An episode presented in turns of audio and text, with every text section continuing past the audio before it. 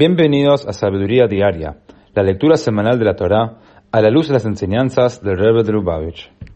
En la cuarta lectura de la Parashat de Dvarim aprendemos cómo Moshe recordó al pueblo judío que tras escuchar el plan de Dios de mantenerlos en el desierto durante 40 años, algunos de ellos habían organizado su propio ejército e intentado entrar a la tierra de Israel por sí mismos.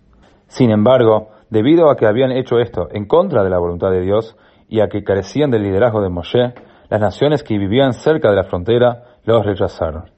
Como dice el versículo, Batamru et pi Hashem, batalu hahara. Dijo Moshe al pueblo, os rebelasteis contra la orden de Dios y obstinadamente ascendieron a la montaña. En una carta del Rebbe, en el tomo 7 de Igrot Kodesh, el Rebbe escribe que ese grupo de judíos se había arrepentido del pecado de los espías y ahora querían subir a la Tierra Santa. ¿Qué había de mal en ello? Si es que se nos enseña que nada se interpone en el camino del arrepentimiento? La respuesta es que la tierra de Israel solo podía ser conquistada con la presencia del arca del tabernáculo y el liderazgo de Moshe. El arrepentimiento podía borrar los pecados del pueblo, pero no podía cambiar el procedimiento necesario para apropiarse de la tierra.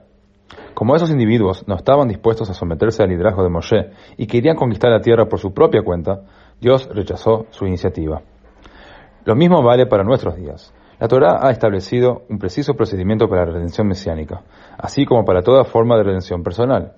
Todo intento de saltar pasos en el proceso de redención está destinado al fracaso.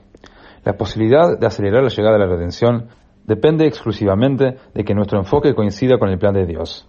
De aquí la importancia de estudiar Torah y buscar la guía de estudiosos calificados en Torah para todos los aspectos de nuestra vida.